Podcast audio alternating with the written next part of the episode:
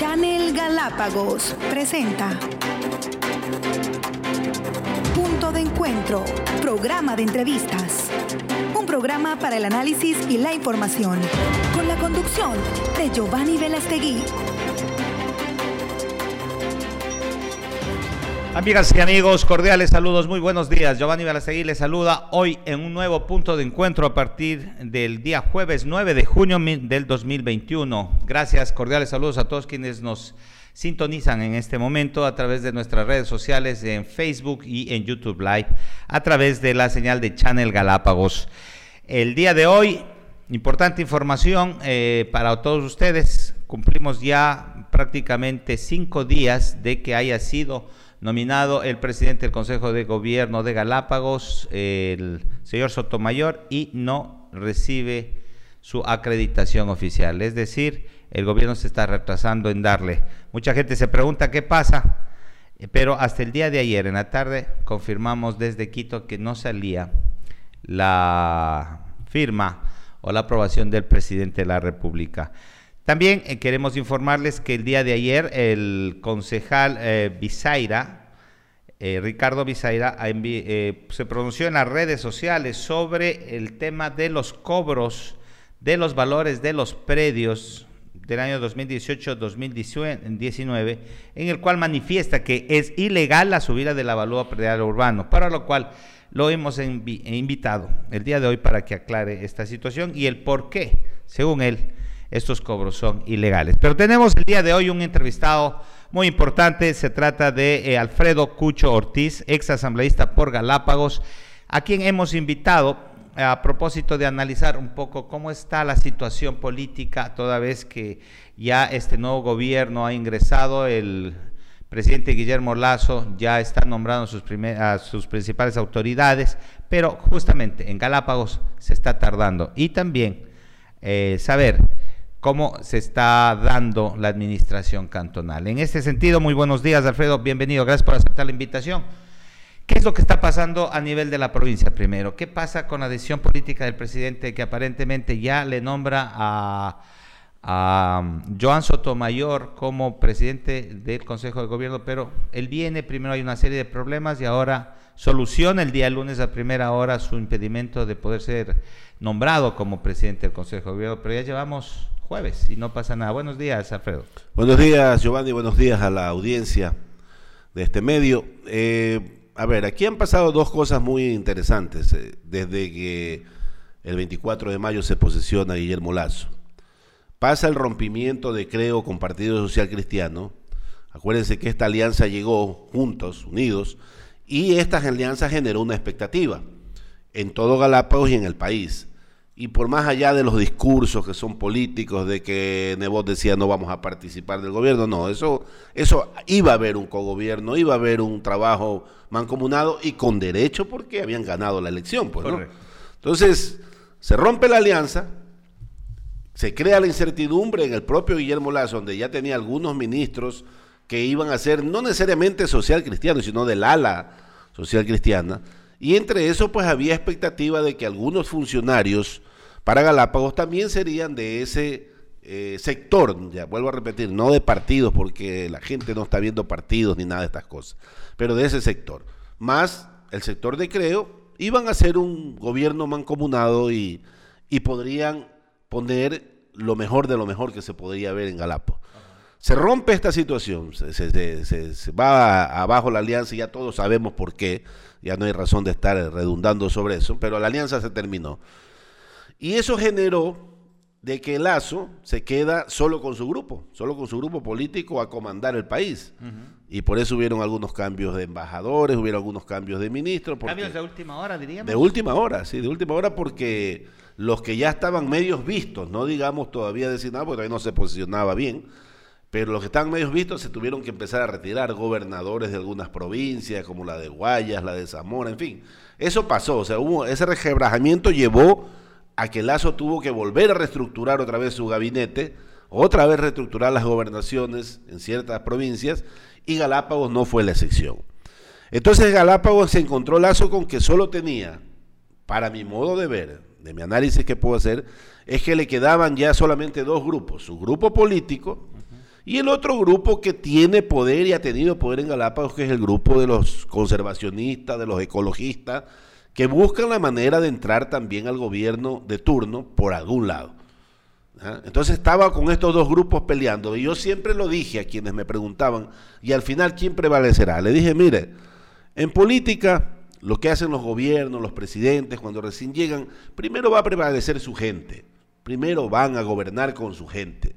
Si su gente mañana no les funciona, si su gente mañana fracasa, entonces buscarán de otros grupos políticos o de otros grupos eh, productivos o, empresariales. ¿A qué nos referimos con grupos ecologistas? ¿A las ONGs? A las ONGs, claro, a las ONGs. nacionales o parte también de, la gente que auspicia proyectos y programas? A las ONG sobre todo, a las, ONG que están conectados con la gran empresa turística y manejan un sector del poder de Galápagos. O sea, aquí no hay que tapar el sol con un dedo, eso es se sabe, se conoce y tienen gran influencia en los gobiernos. Gran influencia y poder, y también poder económico. y poder económico. Ahora que claro que ellos, sí, sí. Claro que ellos solo tiran para un lado, ¿no? Toda esa agua que recogen no la llevan a todo el molino, la tiran para un solo lado, y eso es lo malo, eso es lo malo.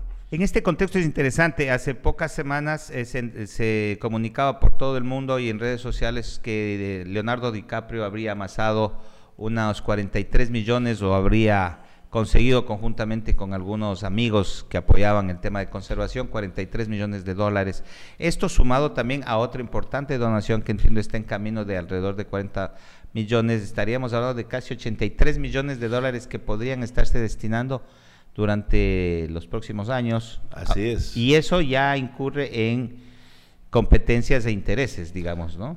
Tú sabes, Giovanni, que toda la vida, no es de ahora, han levantado fondos con el nombre de Galápagos, han levantado dineros estas ONG, este grupo conservacionista, este grupo eh, de poder, de poder, porque tienen poder, ¿no? Y han levantado dineros, millones y millones de dólares. El problema, como te digo, es que solo va para un lado nunca va para lo social. ¿Por qué no se puede auditar y por qué no se puede incidir? Porque la ley no les permite a nadie, o sea, ni a Contralorías, ni a nada. La ley no permite que se pueda auditar ni fundaciones, ni ONGs, ni nada. O sea, no puedes hacer absolutamente nada ahí. Lo que sí puedes hacer es que desde el Consejo de Gobierno, no una auditoría, sino se determine o se pida que se informe para qué van a hacer estos fondos, para dónde van a ir. Y cómo supervisar, digamos, el cumplimiento de esas acciones. Más Ahora, no puedes hacer. En la parte política, eh, si mencionamos de que el gobierno quiere a su gente, eh, evidentemente Joan Sotomayor era su gente, fue es el director del partido de Creo a nivel provincial, quien aparte reconocemos, él ha participado en las dos últimas campañas con bastante éxito, puso un alcalde en San Cristóbal, puso eh, concejales, ahora pone un asambleísta. Eh, es decir, tenía el derecho, tiene el derecho de ser nombrado presidente. Entiendo que inclusive en la visita de Lazo, eh, él le solicita, el presidente dice, ¿qué quiere? Le dice, yo quiero ser el presidente del Consejo de Gobierno. Por eso mencionaba, te mencionaba y le decía a mucha gente que me preguntaba, y luego que sucedió, me decían, ¿cómo es que tú sabes? No es que yo sé, no, es que sé, sino que simplemente uno analiza lo político, porque ya ha estado en instancias políticas, y sabes que los gobiernos o los presidentes entran y primero entran con su propia gente. Entonces, lo de Joan Sotomayor, yo creo que él está bien escogido, vuelvo a decir, bien escogido, porque es parte de su grupo político, es un joven que tiene su preparación y todo, el tema es que luego Lazo se encuentra con una serie de problemas que tiene este joven. Tiene una serie de problemas que no van solamente por el tema de una deuda en la banca pública o por una deuda con alguna función del Estado. Yo creo que hay algunas cosas más que le impiden a él ser designado ya vía decreto, porque así se designan los gobernadores y así se designa el presidente del Consejo de Gobierno. Es un decreto ejecutivo firmado por el mismo presidente, porque tiene rango de ministro. Claro, en el salón amarillo y todo. Pero ojo, se designa al presidente del Consejo de Gobierno con rango de ministro. Aquí hay un error, pero bueno, ya eso lo dejamos. De que todo el mundo cree que se designa un ministro para Galápagos. No se Tiene rango de ministro, por eso participa en los gabinetes. Así es. Pero eso está en el artículo, en, eh, entiendo, en la ley de Galápagos. En la ley, no está en la Constitución. En la Constitución nosotros pusimos claramente que el presidente de la República designa al representante para el, Consejo de Gobierno de Galápagos, ¿quién lo presidirá? Eso es lo que dice el artículo de, la Constitución. Por supuesto. Ahora, si ya le nombran a Joan Sotomayor y ya el presidente le da el beneplácito, eh, esta circu inclusive nosotros estuvimos comunicando, tratamos de comunicarnos con el señor Sotomayor, pero parece que no quiere salir públicamente, aunque ya está siendo, uh, digamos, vida o figura pública, porque entiendo él ya está queriendo asumir eh, visitas protocolarias, etcétera. ¿Con qué motivo y razón si no tiene el nombramiento? ¿No le está rebajando su propia imagen? Yo creo que sí, yo creo que sí. Yo creo que él está tratando de, creo, creo yo que está tratando es de posesionarse, no, no, este, no posicionarse, claro, no, posicionarse, no posesionarse, porque se estaría abrogando funciones, dicho sea. Mientras no firme, mientras no firme documentos, mientras no firme nada ni designe nada, no está rogándose ninguna función, porque él está solamente, como tú bien lo mencionas, haciendo visitas protocolarias, porque sí es el escogido, ojo con lo que te estoy diciendo, ¿no? Sí es el escogido ya por Lazo. Ya lo tuvo en el Salón Amarillo. Ya salió en la foto oficial con los gobernadores. Es la persona que él quiere que esté en la presidencia del Consejo de Gobierno. El problema es que no lo posesiona con el decreto porque tiene algunos inconvenientes. Tú tienes que cumplir una serie de requisitos para tener ya la posesión legal, ¿no?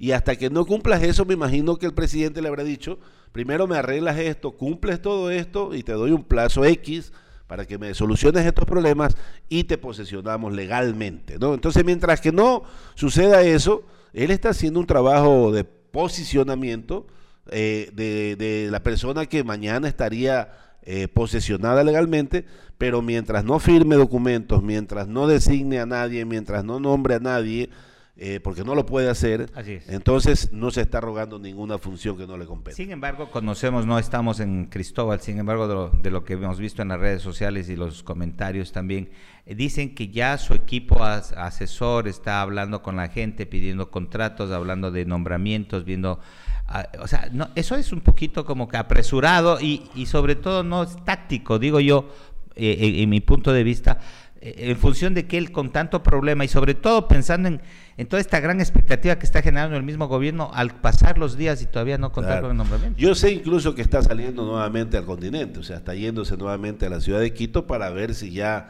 logra su posesión, si es que ya ha cumplido con todos los requisitos que manda la ley. Yo de él, mejor me hubiera quedado en Quito y no vendría hasta tener el nombramiento. Porque este es un tema de ley. Así es. Este es un tema de ley. Esto no es un tema de, que me gusta o no me gusta o me disgusta y nos ponemos en las redes a pelear eh, de que le estamos haciendo oposición unos, de que otros lo están haciendo eh, queriendo. No, esto no es un tema, esto es un tema legal que tiene que subsanarlo. Y el momento que lo subsane es la persona designada por el presidente y tenemos todos que apoyar, que respetar y todos tenemos que arrimar el hombro en la medida que se pueda hacer el trabajo que se tiene que hacer para ganar. Sobre todo pensando en que siempre eh, se ha dicho que se quiere, después de casi 14 años de administraciones externas, obviamente alguien que sea local y alguien que, que llegue o que salga de la comunidad para que esté al frente de esta institución. Sí, pues eso, eso es uno de los de las de las aspiraciones que hemos tenido, pero yo siempre quiero refrescar la memoria al pueblo de Galápagos. Ya tuvimos tres galapagueños. Así Ojo con eso. Ya Puga fue uno de ellos. No es que es el primer galapagueño que va a ocupar este puesto. Y hay que analizar cómo estuvieron ellos el también. El problema es que luego vinieron 14 años nefastos porque ese gobierno se dio cuenta que los galapagueños en su momento no supieron manejar es una institución, una institución tan compleja, ¿no? Y una provincia o una región, como la querramos ver, y terminó con gente foránea, ¿no? Y eso es importante lo que acaba de decir Cucho, porque el, la gente se olvida, tenemos una memoria tan corta que no nos acordamos de cuál fue el desempeño y las funciones que ya tuvieron la oportunidad. y eh, ojo, también gente joven, que en ese momento decíamos que la gente que, que queremos, los nuevos galapagueños decíamos. es, todo eso. No dieron la talla para el No dieron la talla se dejaron envanecer por el poder. Y ahí es donde yo siempre, como lo dije en estos escritos que hago, en estos análisis que hago en las redes, es, este joven es un joven profesional, no tiene la experiencia, es verdad, no la tiene porque no ha manejado nada en lo, en lo público. Bueno, y se nota que no tiene experiencia por su desatino y Pero allí es donde entra, y lo he dicho, de que se le desea la mejor de las suertes, y es donde entra de que si este joven actúa con inteligencia, tiene que rodearse de gente que sea más capaz que él. Tiene que rodearse de gente que sea más preparada que él, que sea, que tenga más experiencia. Y más experiencia, justamente. Yo le ponía ayer a algunos amigos un ejemplo. Yo llegué a la alcaldía aquí, Giovanni, a los 32 años. Ya había manejado mi empresa privada, que era pequeña en ese momento. Corporación Ninfa, Corporación Ninfa.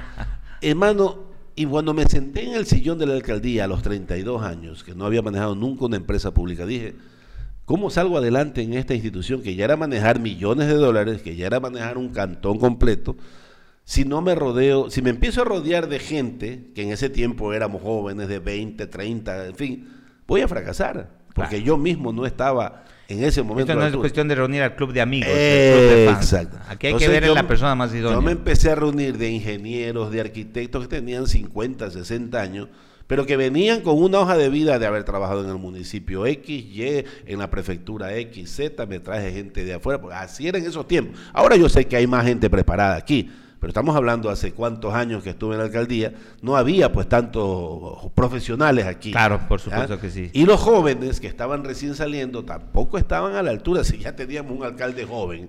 Imagínate rodearme de puros jóvenes, hubiera fracasado posiblemente en esa administración pero cuando te rodeaste de un arquitecto X, de un ingeniero Y, de un planificador que venía del exterior, en fin, me di cuenta que esa gente... Es un aporte, sin duda, fundamental.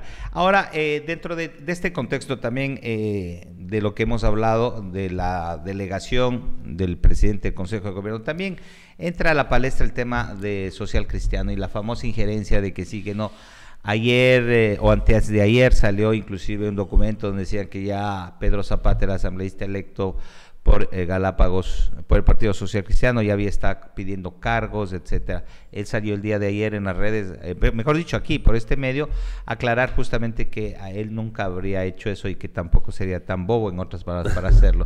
es que eso iba a decir, o sea, yo conozco pero, Pedro Zapata. O sea, eso es infantil creer que ese documento es hecho por él y firmado por, él. Por supuesto. Pero, tontería. Y, dónde viene esta injerencia? ¿Por qué empezamos a hablar de eso cuando estamos recién empezando un gobierno donde justamente mencionamos de que hay una, más bien una división, si se quiere, en este momento? Mira, yo creo que, y lo he dicho y me, y me ratifico, yo creo que el Partido Social Cristiano aquí en Galápagos, y creo que en el Ecuador entero, pero quiero hablar por Galápagos, eh, cometió y perdió la, cometió un error garrafal garrafal para la historia política de Galap.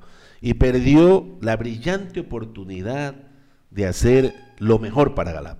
Tenía un asambleísta principal, como el licenciado Zapata, tenía un alterno nacional como el ingeniero Serrano, y teníamos otro asambleísta como Rojas del gobierno de Creo.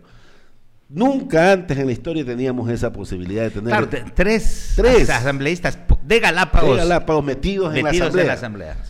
E íbamos, íbamos, digo, porque me sumo a un galapá, como un galapá, e íbamos a gobernar la asamblea. Correcto. A los 14 años después, porque quien estaba de candidato, acuérdense que era Henry Kronfle, o, o César Ronque, que al final se fue. Así es. Imagínate lo que hubiera sido tener la presidencia de la asamblea en gente que iba a tener injerencia con nuestros asambleístas. Correcto. O sea, con gobierno, con el presidente. Una cosa, pero... Fenomenal como quizás en los tiempos cuando estuvimos con León, o sea, era algo que volvía a los muchos años.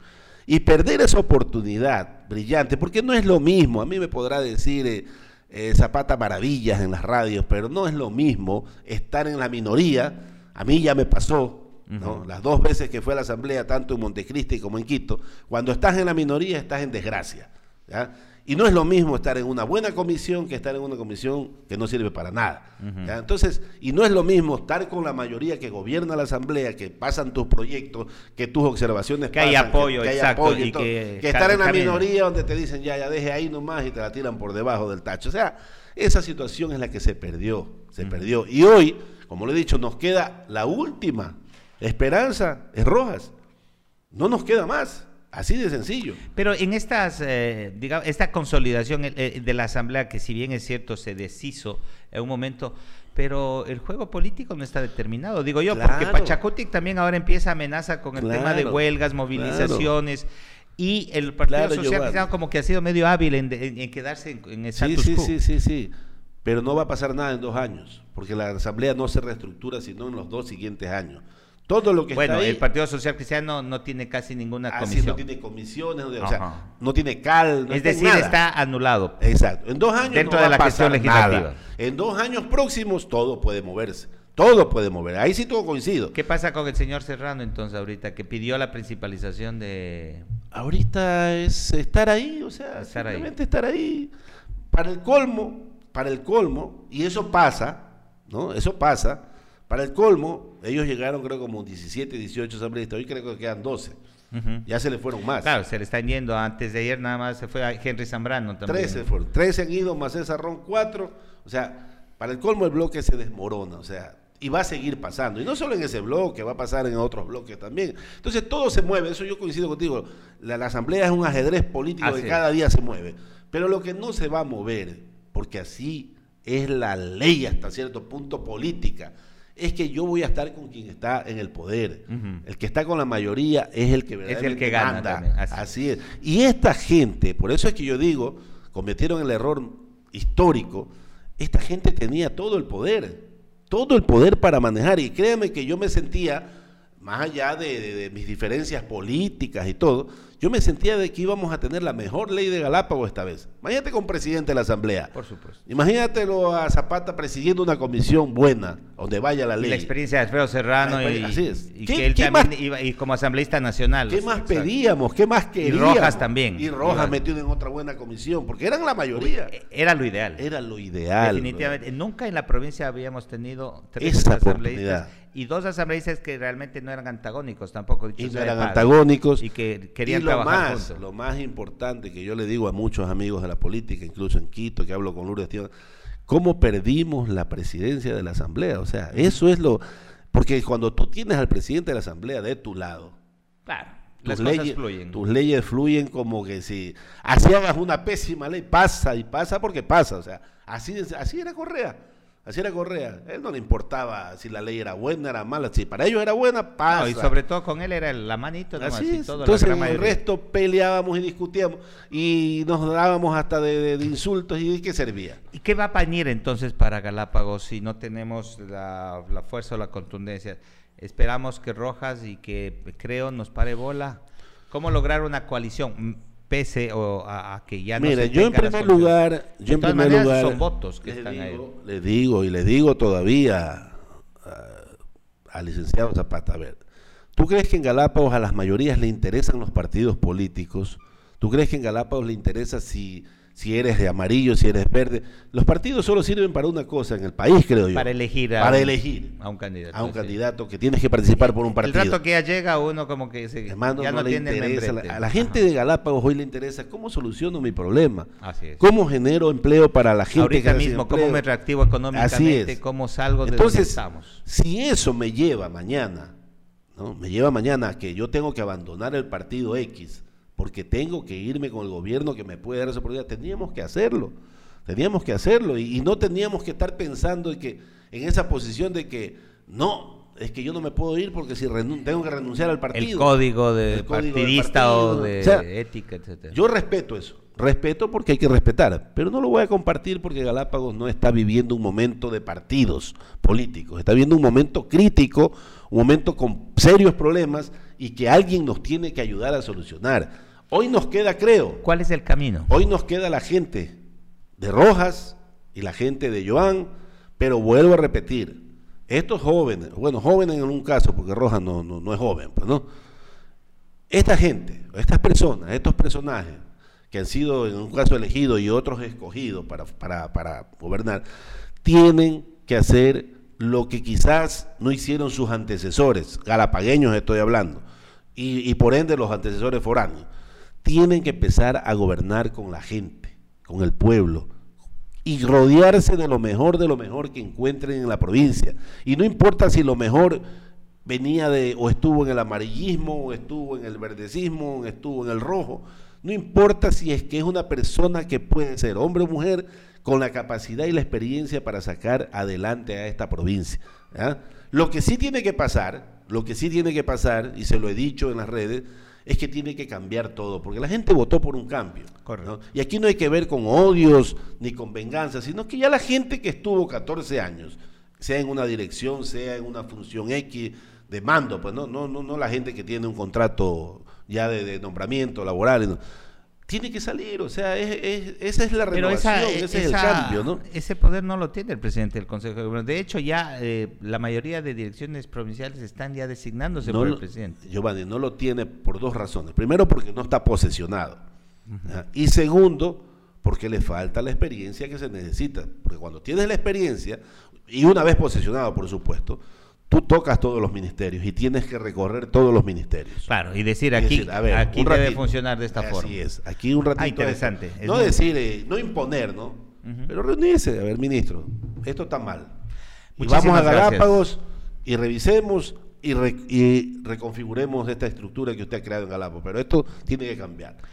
Esas Muy- son las cosas que tienen que hacerse. Muy pero- interesante, Cucho, realmente la conversación y sobre todo el análisis tan importante en este momento que vivimos para saber por dónde orientarnos, qué cosas tener que hacer y sobre todo qué presionar, porque ahora hay que presionar también al mismo gobierno que en este momento no designa al presidente del Consejo de Gobierno. Sin embargo, también queríamos analizar en unos breves cinco minutos que todavía nos faltan, es el tema de la administración municipal, cantonal, sobre todo en este caso aquí en Santa Cruz. Eh, ¿Cómo ve usted esta actual administración y sobre todo eh, en un tema tan eh, coyuntural para la sociedad galapeña donde ha sido afectada por un por una pandemia de COVID, la recesión económica tremenda, prácticamente nefasta diría yo, porque aquí el, el turismo al desaparecer prácticamente un año, pues ha dejado casi colapsadas las, las familias y donde se habla de creaciones de impuestos, se habla de generación de, de pagos, etcétera, y no de, de una reactivación. ¿Cómo le ve usted a la administración actual? ¿Sabe dónde yo veo lo grave de esta administración municipal? ¿Sabe dónde yo hago un análisis así sencillo y veo lo grave que tiene, que, que nos está pasando? Es cuando la gente dice, mejor estábamos con Bucheli. ¿Ah?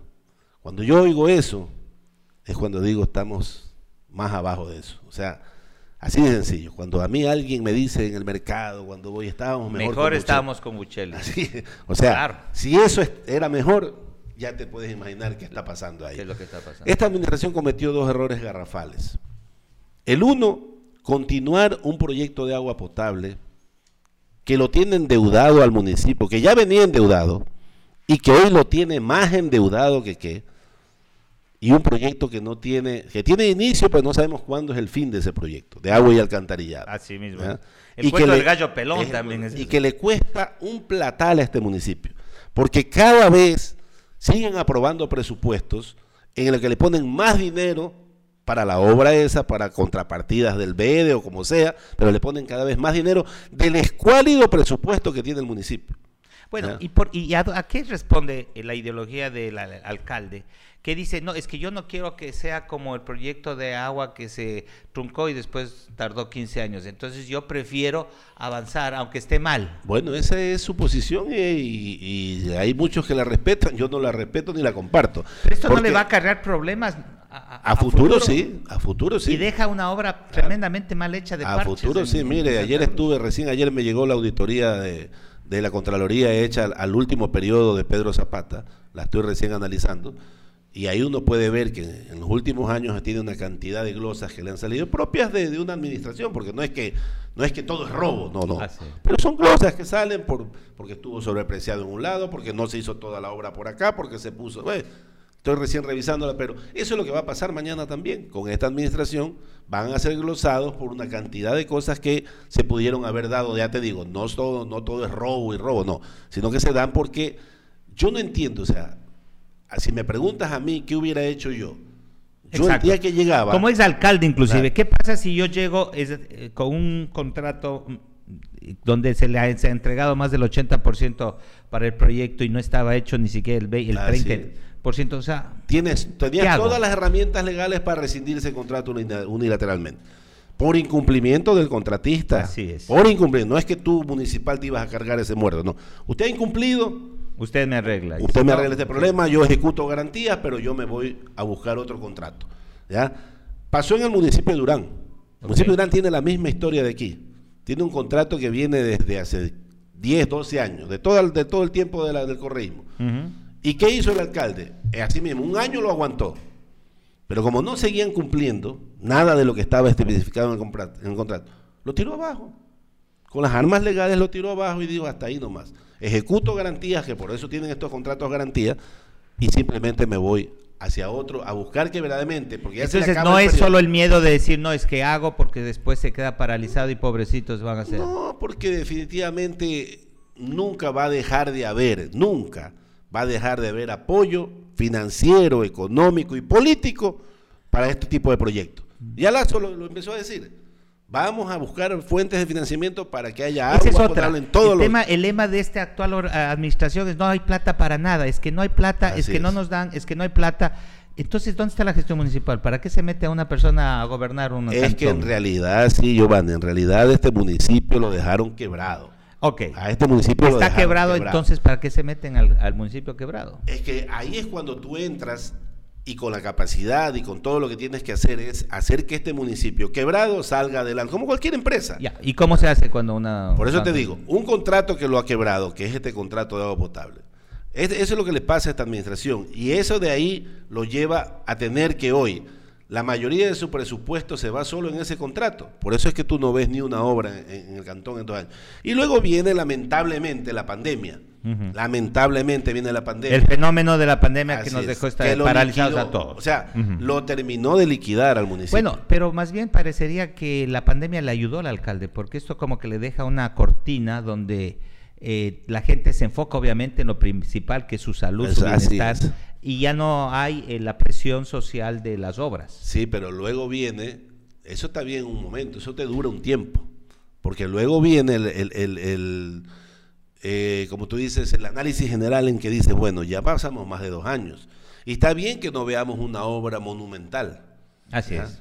Pero lo, que, lo único que hemos visto es problemas que ya venían, se profundizaron siguiendo con ese contrato, porque anteayer nomás me visitaron unos contratistas, no voy a dar los nombres porque me pidieron la reserva. Están impagos, ¿no? Esta empresa contra IRSA no les paga, les debe cientos de miles de dólares. ¿ya? no trabajan por eso, han traído personal de afuera ahora porque ya no pueden contratar aquí porque nadie les quiere, porque no pagan. Claro, porque no pagan. Así es. me acuerdo a fin de año era la gente Entonces, diciendo, si todos estos problemas yo como, como el principal eh, administrador de esta ciudad veo, ¿no? Y digo, a ver, ¿qué le pasa a esta empresa? Esta empresa no está cumpliendo con nadie, no cumple con la gente, no cumple con el municipio, no cumple con, con el pueblo. Esta empresa se me va. Se me va y hasta aquí se acaba y, me, y ejecuto garantía. Pero ya yo sé que ahorita a estas alturas, si me lo dices ahorita ya como que es demasiado tarde. Correcto. Esto era cuando iniciaban el periodo, cuando recién iniciaban, que no todavía se gastaban tantos millones más que se han gastado ya en estos dos años. Ahora, hablemos del tema de impuestos, del tema de cobros de tasas, eh, se empieza a cobrar por el uso del muelle porque se dice que ha habido una ordenanza que ya había sido justo de la administración anterior y que ahora tiene que ejecutarse. Y ahora también empezamos a cobrar o a cambiar el sistema de pago de la ordenanza de gestión de integral de residuos sólidos. A ver, ahí yo lo que tengo que creer, no sé, yo no tengo ningún contacto con el alcalde actual, yo solo converso siempre con, con una concejal, con María Castillo, y yo lo que quiero entender es que ante esta situación crítica de falta de dinero, de falta de recursos, de que en un momento dado no tienen ni para pagar los sueldos, porque acuérdense que el turismo se vino al piso y lo que generaba el turismo para los municipios también está en el piso. Cuando te das cuenta de eso, dos más dos son cuatro y no hay nada que hacer. Entonces, ¿qué tienes que hacer? Subir impuestos para tapar este hueco que vienes arrastrando, ¿no? Y subir impuestos. O sea, el que está pagando los platos rotos de todos estos, de estos problemas, de, de irresponsabilidades, de contratos mal habidos, de pandemia que se vino y todo, al final es la población porque esta administración termina siendo la más impuestera de todas las administraciones, o sea, la que más ha subido los impuestos, los predios exagerados, exagerados para, un tiempo, para un tiempo de pandemia. Lo del muelle, que si bien es cierto debe ser una tasa que se cobra para el turista, pero ¿por qué le cobran al residente?